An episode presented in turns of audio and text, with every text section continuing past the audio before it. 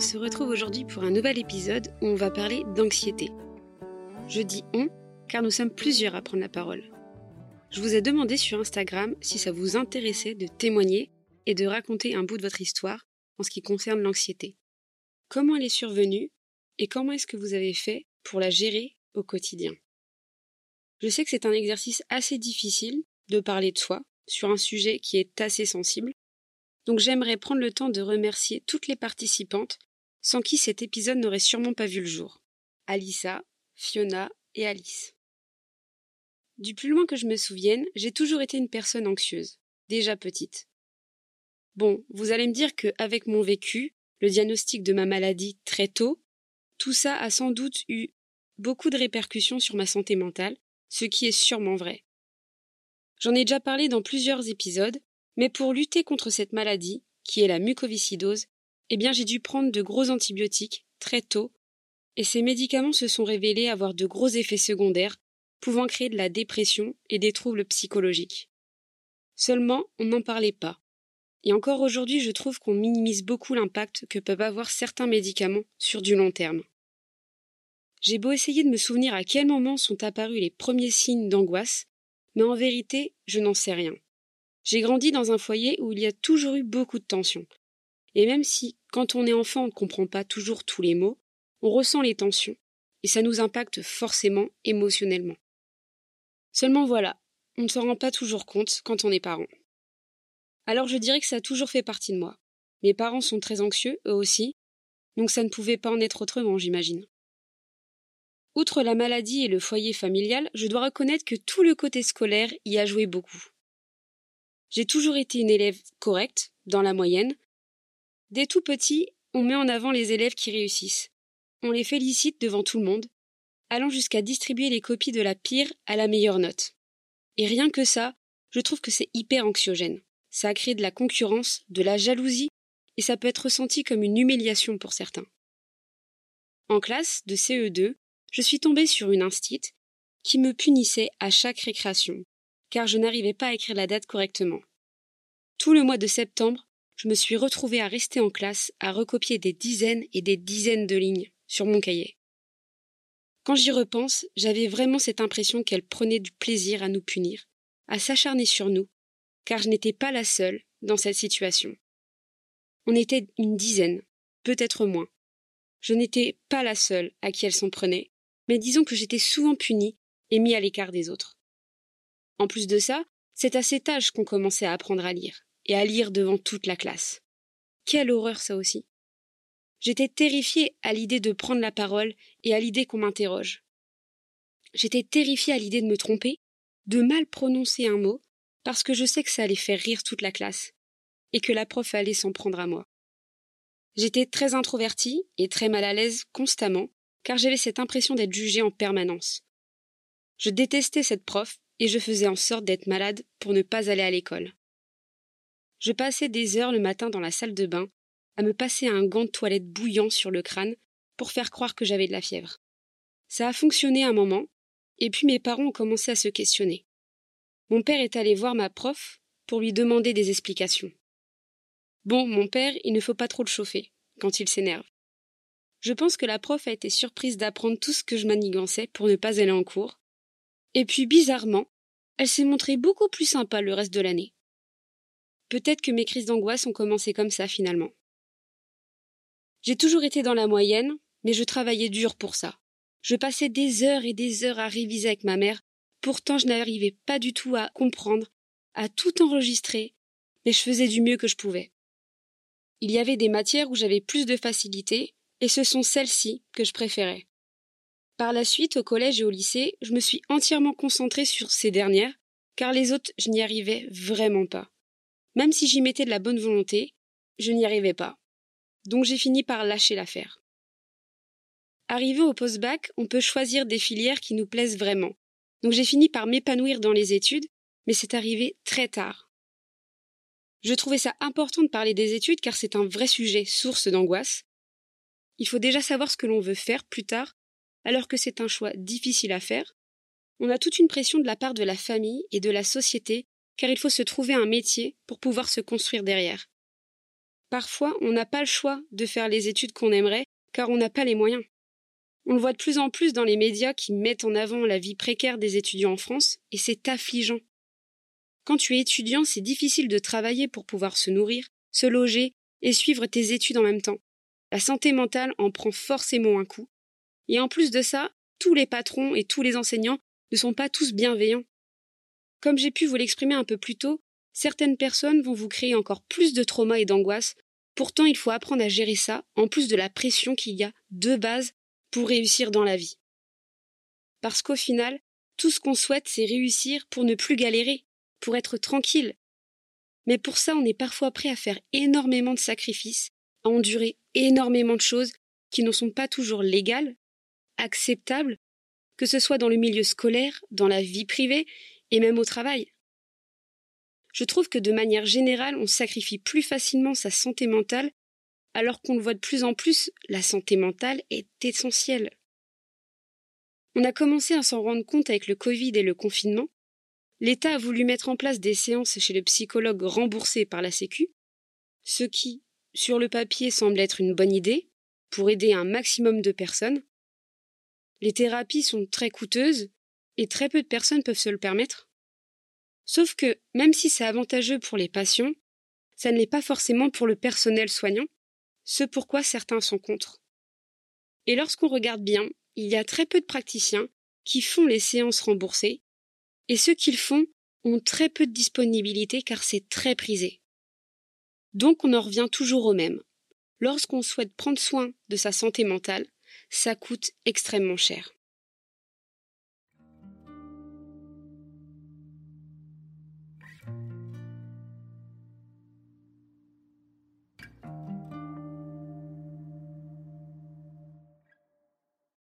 J'en ai parlé dans l'épisode sur la solitude, mais j'ai aussi eu cette anxiété sociale qui m'a empêché pendant deux ans de faire les choses que j'avais envie de faire. Alors certes, sur les réseaux, on ne montre que ce que l'on veut bien montrer, mais dans la vie réelle, c'est facile, entre guillemets, de sourire et de faire semblant en prétendant que tout va bien, alors qu'à l'intérieur, ça ne va pas du tout. Alors oui, ça m'est arrivé de dire que ça allait, alors qu'en fait, ça n'allait pas si bien que ça, parce que parfois on n'est pas prêt à en parler. Parfois, on n'a pas envie que l'attention soit rivée sur soi. Mais la plupart du temps, on n'a juste pas envie de lire de la pitié dans le regard des autres, tout simplement. Ça m'est déjà arrivé d'annuler des rendez-vous, que ce soit avec des amis, de la famille, ou des rendez-vous médicaux, professionnels, car j'avais cette anxiété sociale qui m'empêchait de sortir, tout simplement. Dans ces moments, tu ne sais pas trop quoi dire, alors tu préfères inventer des excuses bidons, pour ne pas affecter émotionnellement les autres, et surtout pour ne pas avoir de réponse à leur donner sur ton état de santé.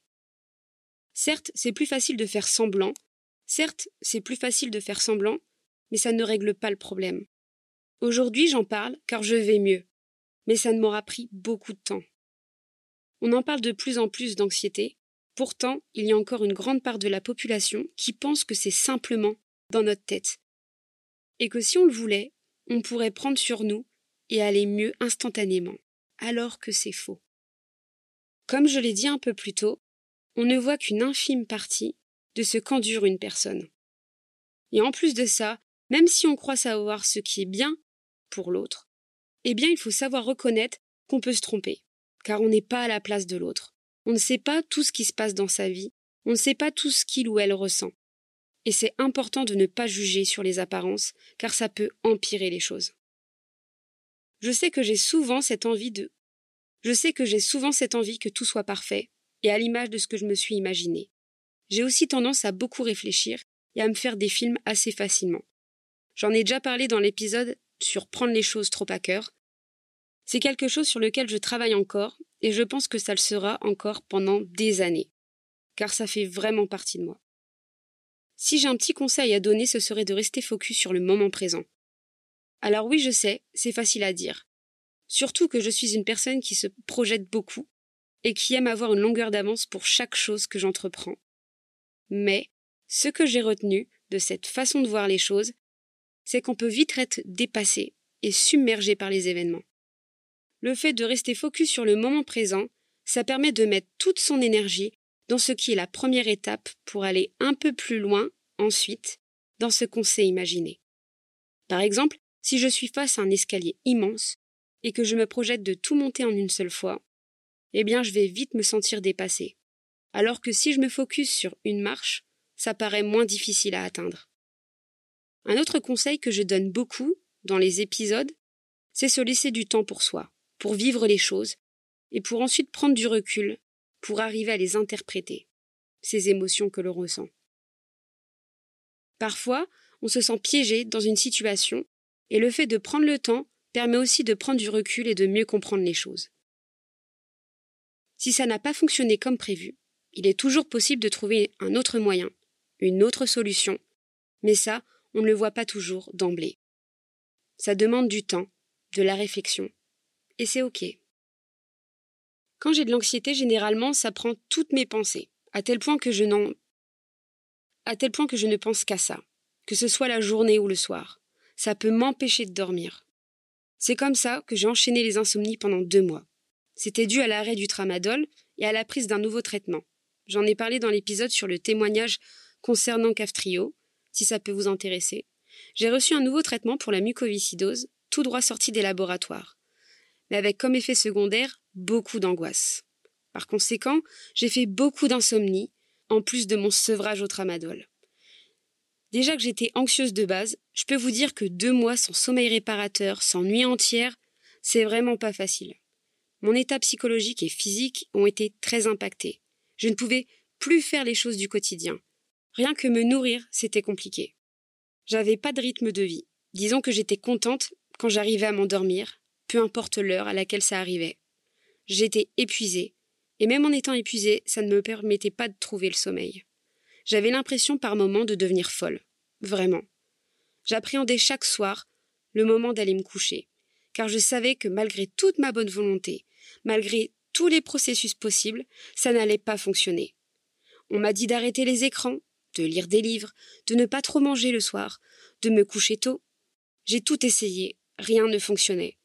En plus de ça, j'avais l'impression de me sentir incomprise par le milieu médical, qui pensait que je faisais une dépression, au vu des questions qu'on m'a posées, alors que je me sentais pas malheureuse, au contraire. J'étais très bien. Du côté sphère privée, on me comprenait, mais on pouvait me faire des petites remarques, des petits pics, qui à première vue ne sont pas forcément méchants, mais quand tu es à bout et sans solution, tu as tendance à prendre les choses négativement. Donc c'était pas la meilleure période pour me parler. Je pense que c'était dur à vivre autant pour mon entourage que pour moi. Je me retrouvais à 4, je me retrouvais à 4 heures du matin, la tête remplie d'un tas de pensées qui survenaient sans que je puisse les contrôler. Il y avait de tout et n'importe quoi, ça n'en finissait pas. J'ai enchaîné plusieurs insomnies, parfois deux à trois jours d'affilée, pendant deux mois. Et à force, ça m'arrivait de m'énerver, au point de taper le poing dans le mur, de rage. Pour vous dire à quel point j'étais à bout, j'avais presque envie de mourir pour que ça cesse. J'étais à bout de force et à bout psychologiquement. Ce que je ne souhaite à personne. Je ne trouvais pas de solution. Et la seule solution qu'on m'ait donnée, ça a été les antidépresseurs, que j'ai pris pendant deux mois. Le problème, c'est que le traitement que je prends, et qui cause ces troubles anxiogènes, je n'ai pas le choix que de le continuer. Et ce, jusqu'à la fin de mes jours, car même s'il n'est pas parfait, il m'aide tellement sur l'aspect respiratoire. Donc c'est à moi de gérer cette anxiété autrement. Je sais que je fais beaucoup d'exercices de respiration, mais ça ne fonctionne pas toujours.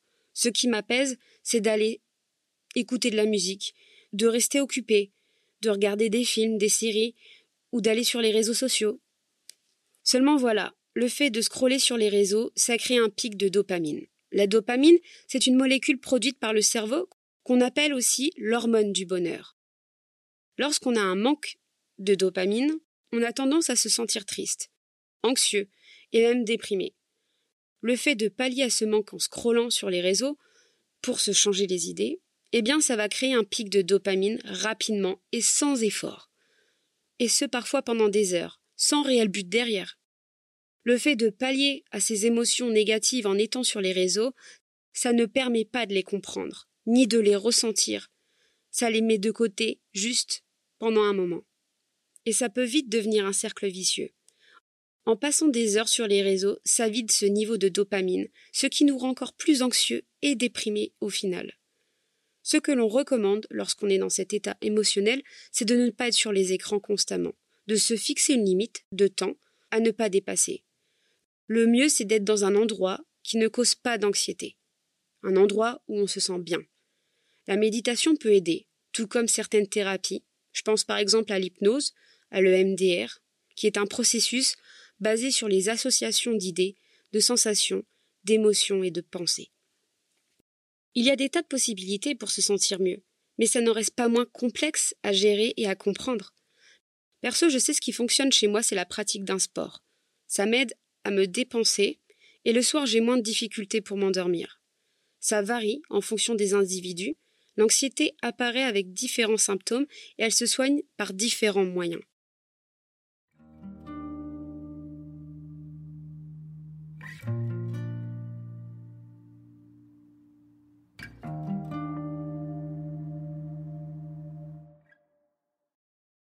Alors bonjour, moi je m'appelle Fiona, j'ai 15 ans et je fais de l'anxiété depuis maintenant un an. Je pense qu'elle s'est déclenchée quand ma belle-mère et mon euh, quand mon beau-père et ma mère se sont séparés, donc il y a un an. Et en fait, j'ai fait une grosse crise d'angoisse où je me suis évanouie à cause aussi de la pression des examens et tout ça, tout ça. Et en fait, depuis la rentrée en septembre, euh, ça n'a fait que, s'empirer. Et, euh, et, donc maintenant, je suis sur une anxiété permanente de genre 8 sur 10. Euh, tout le temps, tout le temps, tout le temps, et des pics à 10 quand euh, je suis en crise. Et euh, en fait, je ne saurais même pas dire quand est-ce qu'elle a vraiment commencé, parce que là, je, je dis il y a un an, mais en fait, j'ai toujours été une petite fille stressée depuis que je suis toute petite. ça a toujours été, je veux toujours bien faire les choses, je veux toujours que ce soit vraiment parfait, etc. L'anxiété, elle va se manifester de différentes manières, soit par des crises d'angoisse, où du coup j'ai une hyperventilation, j'ai du mal à respirer, j'ai plus d'énergie, donc j'arrive plus à tenir sur mes jambes. Euh, j'ai très fort mal à la tête et en fait je me sens pas confortable dans mon propre corps. Donc ça c'est quand je suis en crise d'angoisse. Et alors quand je suis en anxiété permanente, comme euh, depuis euh, quelques mois maintenant, je vais toujours, c'est très mental. je vais penser très très, enfin je vais beaucoup penser à plein de choses en même temps et du coup rien va être clair et alors après, ça va m'angoisser parce que je vais me créer plein de scénarios, parce que j'anticipe euh, toujours tout. Et donc ça, ça pose aussi beaucoup de problèmes euh, dans ma vie privée parce que ben, si ben, par exemple je vais voir des amis, et eh ben je vais parfois annuler à la dernière minute parce que ben, je suis trop stressée ou parce que je, me suis dit que, imaginons, elle m'invitait que par, politesse, mais pas parce qu'elle m'aimait vraiment ou ce genre de choses. Et ça, ça pourrit ma vie en permanence. Alors mon anxiété, elle m'empêche de faire pas mal de choses au quotidien. Euh, notamment aller à l'école. Euh, donc je suis en quatrième secondaire, donc euh, en équivalent seconde en France. Et, et en fait, dès que j'arrive en classe et tout, je fais des énormes crises d'angoisse, j'arrive pas à me calmer, ou alors tout simplement je sais pas écouter le cours. Pas du tout. Ça me paraît impossible et j'ai plus aucune énergie, je sais plus rien faire. Et donc c'est super compliqué pour moi parce que moi qui ai toujours eu des super bons résultats, etc., ben là d'un coup je me retrouve comme ça être complètement impuissante face à ces démons qui arrivent sur moi. Et, je trouve ça super compliqué aussi à expliquer aux profs et aux éducateurs.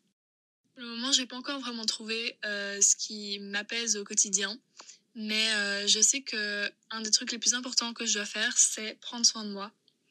On le dit souvent, c'est dans les mindsets euh, du moment, etc. Mais vraiment prendre soin de soi, c'est hyper important. Et si, pour prendre soin de moi toute la journée, je resterais sur mon téléphone à regarder des séries, eh ben, c'est ok aussi, tu vois. Il y a vraiment prendre soin de soi, c'est pas que euh, aller boire des petits cafés en terrasse, faire ses goals, tout ça, tout ça. Ça peut juste être aussi euh, dans son lit toute la journée. Après, prendre soin de soi, c'est vraiment s'écouter et se dire qu'est-ce que j'ai besoin là maintenant pour me sentir mieux. Ça, je trouve, ça, c'est vraiment la clé. Salut, je m'appelle Alice et j'ai 27 ans et je vais pouvoir répondre à tes questions au sujet de l'anxiété. Euh, malheureusement, je n'ai pas d'âge exact à te donner euh, quand ça s'est déclenché. Par contre, j'ai vraiment commencé à le ressentir quand j'ai commencé mes études de kiné en 2020. Euh, parce que juste avant, en fait, je faisais des études de droit et du coup, je me suis réorientée dans une filière scientifique. Et donc, il y avait des connaissances que je n'avais pas du tout par exemple en physique ou en biologie ou en biochimie. Euh, pour moi, les, sciences, c'était pas ça du tout. Euh, donc c'est vrai qu'en première année, l'anxiété a commencé à vraiment se déclencher euh, parce que j'avais énormément de mal déjà dans ces matières. Et ça s'est du coup déclenché par des maux de ventre, un peu du petit stress d'examen comme on peut tous connaître, mais sauf que bah, c'était avec voilà, des maux de ventre, des, grosses migraines, un état général euh, pas très bien, où je me sentais pas spécialement bien. Donc c'est vrai que physiquement et psychologiquement, ça joue beaucoup. Je vais être très vite fatiguée après les examens, par exemple. Euh, psychologiquement, euh, c'est les montagnes russes. et aussi, on peut dire que la santé eh ben, a été impactée parce que je suis tombée pas mal de fois malade euh, justement à cause du stress et pas pour autre chose. Donc voilà, comme je te le disais, euh, c'est des symptômes euh, qui vont être maux de ventre, mal de tête, fatigue générale, chute de tension ou alors une sensation de palpitation. Et c'est quelque chose que j'arrive à ressentir très rapidement, mais que je n'arrive pas spécialement à contrôler dès le début. Et malheureusement pour moi, c'est que quand euh, je deviens extrêmement anxieuse, euh, ça peut durer euh, des heures et ça peut entre guillemets me paralyser dans le sens où le seul, la seule chose dont j'aurais envie c'est d'aller me mettre dans mon lit, de m'allonger sous ma couette et de me mettre dans le noir pour être tranquille. mais bon, il y a des moments où c'est un peu compliqué. Du coup, cette anxiété, au début, mes proches ne la comprenaient pas spécialement. Euh, c'est vrai que c'était quelque chose qui était difficile à gérer parce que pour eux, c'était un stress euh, normal, en gros, que c'était euh, c'était le stress des examens, que j'avais pas à paniquer, que tout allait bien se passer, etc. Puis, au fur et à mesure, bah, je leur expliquais que moralement, ça n'allait pas, en fait. Ça jouait beaucoup sur mon moral. Donc j'ai décidé de suivre une thérapie que je suis encore actuellement, qui est la TCC, euh, et qui, pour moi, a fait quand même euh, de gros miracles, entre guillemets, sur certaines choses. Il y a encore certains points qui n'ont pas encore été réglés parce que faut aller chercher vraiment très loin. Mais euh, je dirais d'aspect général, il y a eu quand même de gros changements. Malheureusement, cette anxiété au quotidien, c'est un peu compliqué dans le sens où étant une personne du domaine paramédical, il y a des situations qui vont très vite m'angoisser, euh, où je vais aussi, bah, je vais complètement perdre le contrôle de, moi-même. Euh, je vais commencer à avoir des bouffées de chaleur, voilà, des palpitations encore une fois.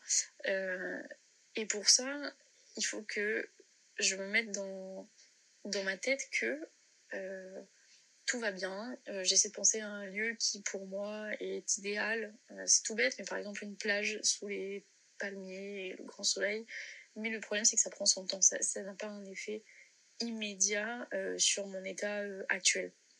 Donc je dirais pas que pour moi, l'anxiété que je vis m'empêche de faire des choses au quotidien. Euh, certes, il y a des situations qui vont être un peu plus trigger pour moi, mais c'est pas pour autant que je vais m'empêcher de faire les choses. Et c'est vrai que dans la vie de tous les jours, en dehors du milieu professionnel, c'est vrai que s'il y a une crise d'angoisse ou une crise d'anxiété qui, qui, arrive, euh, là j'essaie littéralement de chanter mon cerveau, de le redémarrer et euh, de faire autre chose, de me rendre active et non plus passive de la situation. De, euh, c'est tout con, appeler quelqu'un, parler à quelqu'un d'autre, aller dans un autre endroit, sortir de la pièce où la, où la crise a commencé. Comme ça, voilà, mon cerveau se dit, ok, là, il y a une nouvelle situation, c'est bon, on passe à autre chose.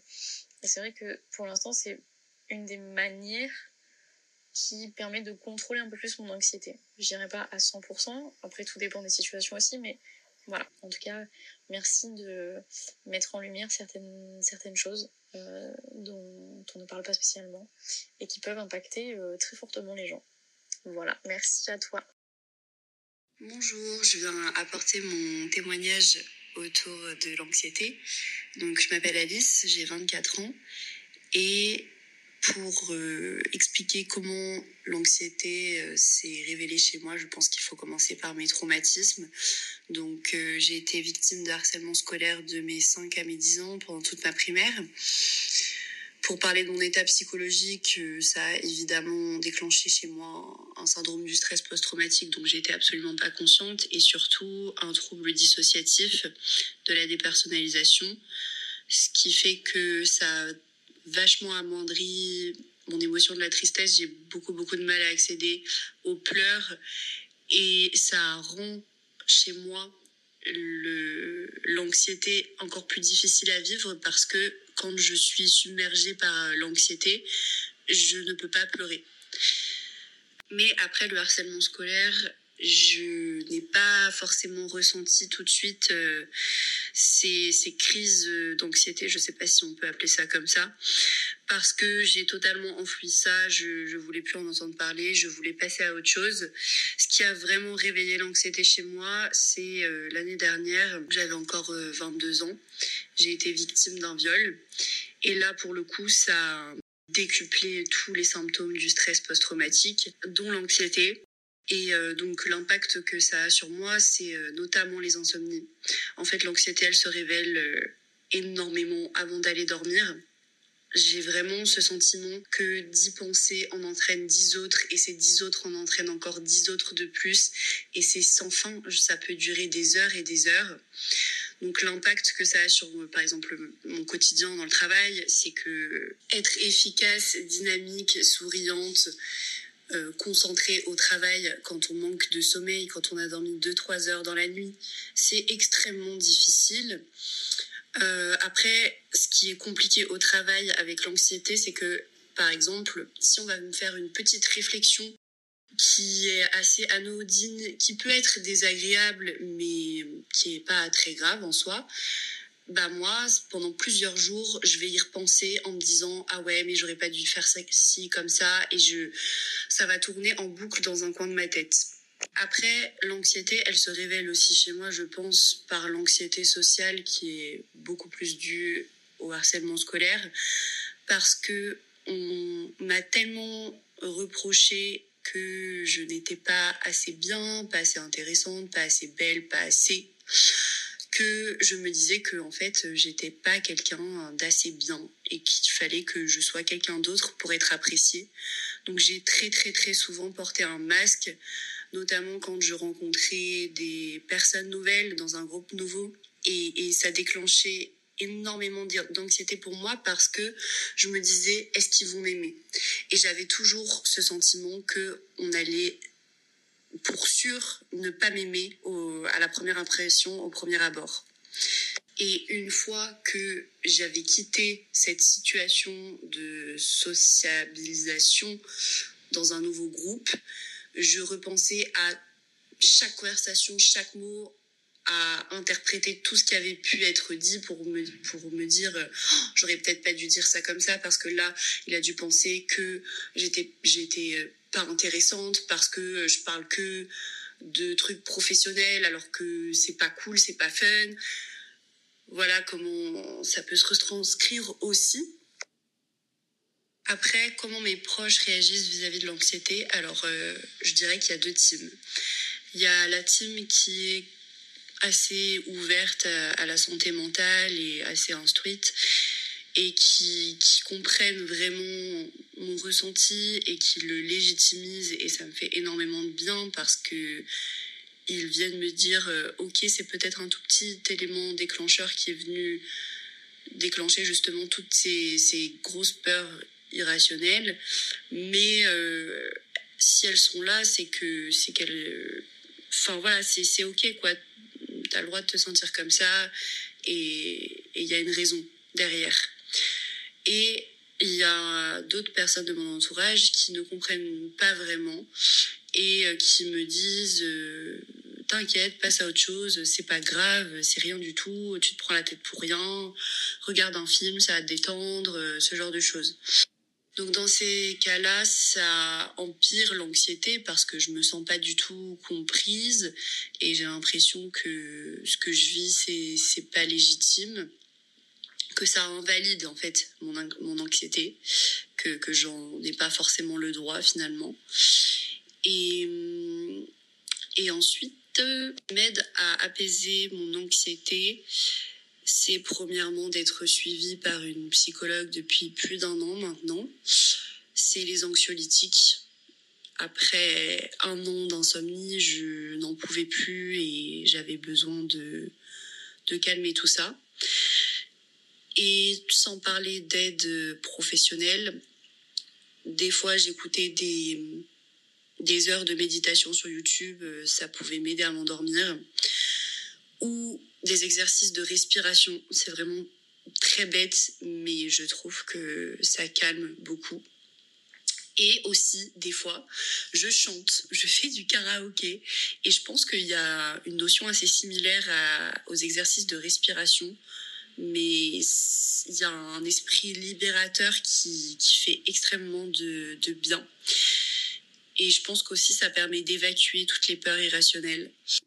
Après, je peux partager des techniques euh, qui sont utilisées en EMDR. C'est le type de thérapie, euh, c'est une thérapie cognitivo-comportementale que je suis qui peut aider. Moi, je sais que je ne le fais pas beaucoup parce que j'y pense pas dans des moments d'anxiété. Mais si ça peut aider, je, je, partage. Il y a le lieu sûr. Donc, euh, le lieu sûr, c'est de sélectionner un lieu où vous vous sentez profondément bien, où vous vous sentez en sécurité, où vous vous sentez apaisé et le but c'est de fermer les yeux et de vous transporter dans ce lieu et de vous connecter à toutes les sensations qu'il y a là-bas, donc euh, les odeurs, les sons, tous, les éléments qui, qui peuvent vous apaiser. Et après, il y a aussi l'exercice du contenant euh, c'est-à-dire euh, vous pouvez imaginer un contenant, donc ça peut être n'importe quoi, une boîte, une malle, un sac, euh, peu importe, d'imaginer vraiment le lieu où il se trouve et de mettre toutes les anxiétés dedans et de ensuite en fait c'est le c'est un exercice de visualisation et ensuite de le fermer vous pouvez mettre des chaînes des cadenas peu importe avant de le fermer vous pouvez dire que vous y reviendrez plus tard, mais que pour le moment, ça reste là. Et, et voilà. J'espère que mon témoignage, s'il est sélectionné, aidera certains. Et voilà. Bonjour, je m'appelle Alissa Ullman, j'ai 20 ans et je viens de terminer ma licence en sciences de l'information et de la communication en vue de devenir journaliste dans le domaine police-justice. Alors d'aussi loin que je me souvienne, je pense avoir toujours été quelqu'un d'anxieux, euh, toujours sujette à beaucoup de stress. Tout ce qui pouvait exister et graviter autour de moi était source de stress et j'ai donc suivi énormément de psychanalyse. Euh, j'ai pu voir différents psychologues pour différents problèmes au cours de ma vie depuis mes 8 ans à aujourd'hui. Euh, et on va dire qu'il y a eu plus ou moins des améliorations, mais on va dire que globalement, euh, au fur et à mesure que j'avançais en âge en maturité, euh, je prenais de plus en plus conscience de comment le monde fonctionnait et c'était encore plus source de stress puisque j'avais vraiment conscience du danger et de tout ce qui pouvait se produire. Et donc, on va dire que mon anxiété n'a fait qu'en s'amplifier en fait finalement. Je dirais qu'elle m'impacte au quotidien dans la mesure où tout est source de stress chez moi, même si je travaille énormément dessus depuis plus d'un an et que je vois des améliorations au fil des jours, je pense que l'anxiété, c'est presque intrinsèque euh, en une personne, c'est presque un trait de caractère. Euh, et j'ai l'impression que ça a toujours été en moi et ça n'a fait que s'amplifier au fur et à mesure des années, comme je le disais. Donc je pense que c'est un trait de personnalité presque. Donc euh, j'essaie de l'atténuer et de vivre avec le plus possible, mais c'est vrai que c'est quelque chose de très handicapant au quotidien parce que je suis en permanence en train de me poser des questions et m'angoisser pour tout et rien. Ça peut se manifester euh, de différentes façons. Lorsque je mange, je mange généralement seule euh, et je mange lentement pour conscientiser ce que je suis en train de manger. Et euh, je mange toujours la même chose par sécurité parce que je fais des troubles du comportement alimentaire depuis à peu près 5 ans et j'ai des phases où c'est plus difficile que d'autres.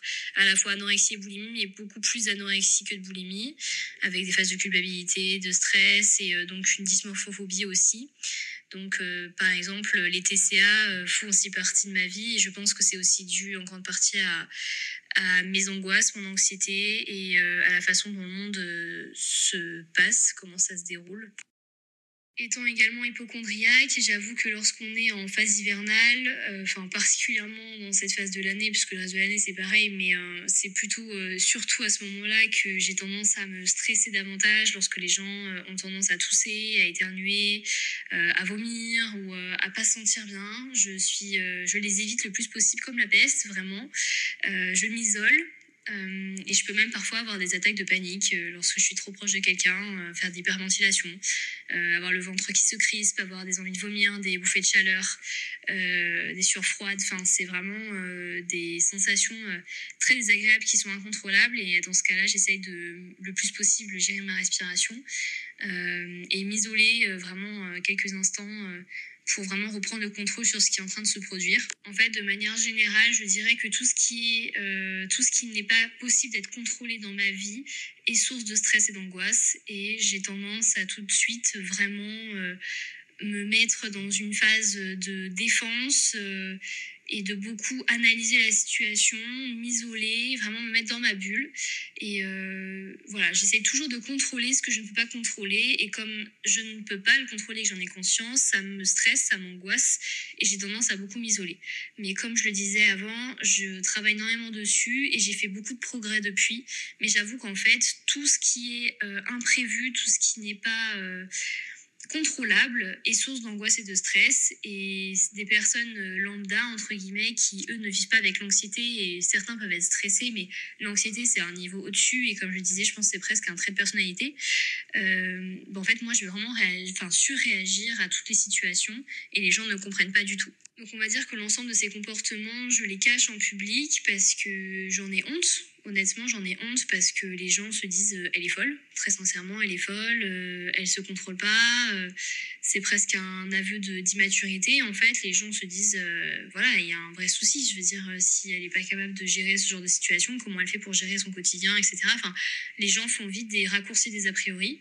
Donc, lorsque je rencontre d'autres gens, je mets un masque et je fais comme si tout allait bien et je camoufle le plus possible euh, tous ces traits de personnalité qui, moi, me gênent euh, et me mettent mal à l'aise en public. Euh, mais en famille, les gens me connaissent très bien et savent très bien comment je réagis. au début, ils essayaient de m'aider le plus possible. Aujourd'hui, ils sont agacés, en fait. Ils finissent par en avoir marre que j'ai ce genre d'attitude et de comportement qu'ils ne peuvent pas gérer et qui ne peuvent pas réellement m'aider en fait. Finalement ils sont là pour m'accompagner m'épauler mais en fait euh, arrivé à un certain stade euh, ils sont agacés et préfèrent ignorer. Donc je dirais que c'est très difficile au quotidien finalement de vivre avec de l'anxiété euh, à la fois en public et en privé parce que globalement on peut me prendre pour une folle très très rapidement. Et je voilà je le vis vraiment comme si c'était une véritable honte alors qu'en réalité je n'ai pas choisi d'être comme ça. Je le subis plus que je ne le vis euh, j'essaye de pallier à toutes ces difficultés et euh, ce que je souhaite le plus possible, c'est que les gens, euh, pas forcément comprennent, mais acceptent au moins cette anxiété et cet état et m'accompagnent, m'épaulent dans ce genre de situation parce que certes, ils peuvent pas faire grand chose dans l'état de fait, mais être présent, c'est déjà énormément euh, c'est déjà faire beaucoup en fait finalement parce que lorsqu'on est sujet à l'anxiété, on peut se sentir très vite seul et isolé. Et c'est vrai que c'est un vrai fléau parce que beaucoup de gens ne sont pas euh, renseignés sur ce que c'est réellement et euh, peuvent le vivre comme en fait un, une accumulation de stress, une petite crise d'angoisse, comme on dit, une petite crise. Donc à mes yeux, je pense que c'est d'utiliser public, de prévenir sur ce qui est réellement l'anxiété, parce que c'est pas simplement une petite crise ou un petit coup de stress comme beaucoup peuvent avoir dans leur quotidien parce que la vie est stressante de manière générale. Euh, mais c'est, je pense, une véritable pathologie et euh, c'est quelque chose qui est très difficile à, à s'en défaire. Enfin, je pense honnêtement que intrinsèquement, on, est anxieux et euh, c'est un trait de personnalité et il faut vivre avec. Il faut trouver des solutions pour pallier à certaines crises et essayer de mieux vivre avec. Mais c'est très compliqué de faire abstraction de ça et je pense qu'il est important d'accompagner ces personnes qui en souffrent plutôt que de les juger, de les blâmer parce que ça ne fait qu'aggraver la situation et on se sent d'autant plus seul et encore plus incompris et euh, c'est un en fait on, le serpent qui se mord la queue, on s'en sort pas. Donc je pense que c'est d'utilité publique d'être renseigné sur ce qu'est réellement l'anxiété. Et à propos des solutions que j'ai trouvées pour pallier à l'anxiété, je dirais que d'une part, je me fais suivre psychologiquement depuis plusieurs années et là j'ai trouvé quelqu'un euh, qui me suit depuis presque deux ans, qui m'a réellement aidée et euh, je fais vraiment de gros efforts pour suivre tous les conseils qu'elle me donne au quotidien. Donc euh, je vois une véritable amélioration à ce niveau-là. Après, j'ai tendance à beaucoup anticiper et prévoir ce qui va être fait dans ma vie, dans ma journée, pour justement laisser quasiment aucune place à l'imprévu et donc au stress. Euh, j'ai tendance à du coup vouloir tout gérer et contrôler minutieusement euh, pour ne pas être prise au dépourvu au dernier moment. Euh, et donc, ça me permet en fait finalement de pallier ou d'anticiper une potentielle crise, parce que lorsque j'ai une crise d'angoisse, j'ai tendance à du coup mal me gérer puisque je n'ai plus le contrôle sur quasiment rien. Donc, dans ce cas-là, quand je fais une véritable crise, je gère ma respiration. Je trouvais ça important de mettre en avant ce sujet, même si on en entend de plus en plus parler, il y a une grande part de la population qui trouve ça tabou, qui a du mal à en parler. Trouvais ça bien de laisser d'autres personnes s'exprimer et vous raconter leur point de vue et leur vécu par rapport à l'anxiété. J'espère en tout cas que ça aidera les personnes qui nous écouteront. Encore une fois, je souhaiterais remercier toutes les participantes. Ça fait plaisir de voir que vous êtes de plus en plus nombreux et nombreuses à écouter le podcast et à vouloir y participer. Je vous en suis très reconnaissante pour ça, et j'espère que vous apprécierez tout autant les épisodes qui sortiront prochainement. En attendant, prenez soin de vous et de vos proches. N'oubliez pas qu'il est important de libérer la parole, quel que soit le sujet. Si vous ressentez le besoin de parler, faites-le. Que ce soit à un proche ou à un professionnel, il ne faut pas hésiter un instant. En parler, ça peut sauver des vies. Bisous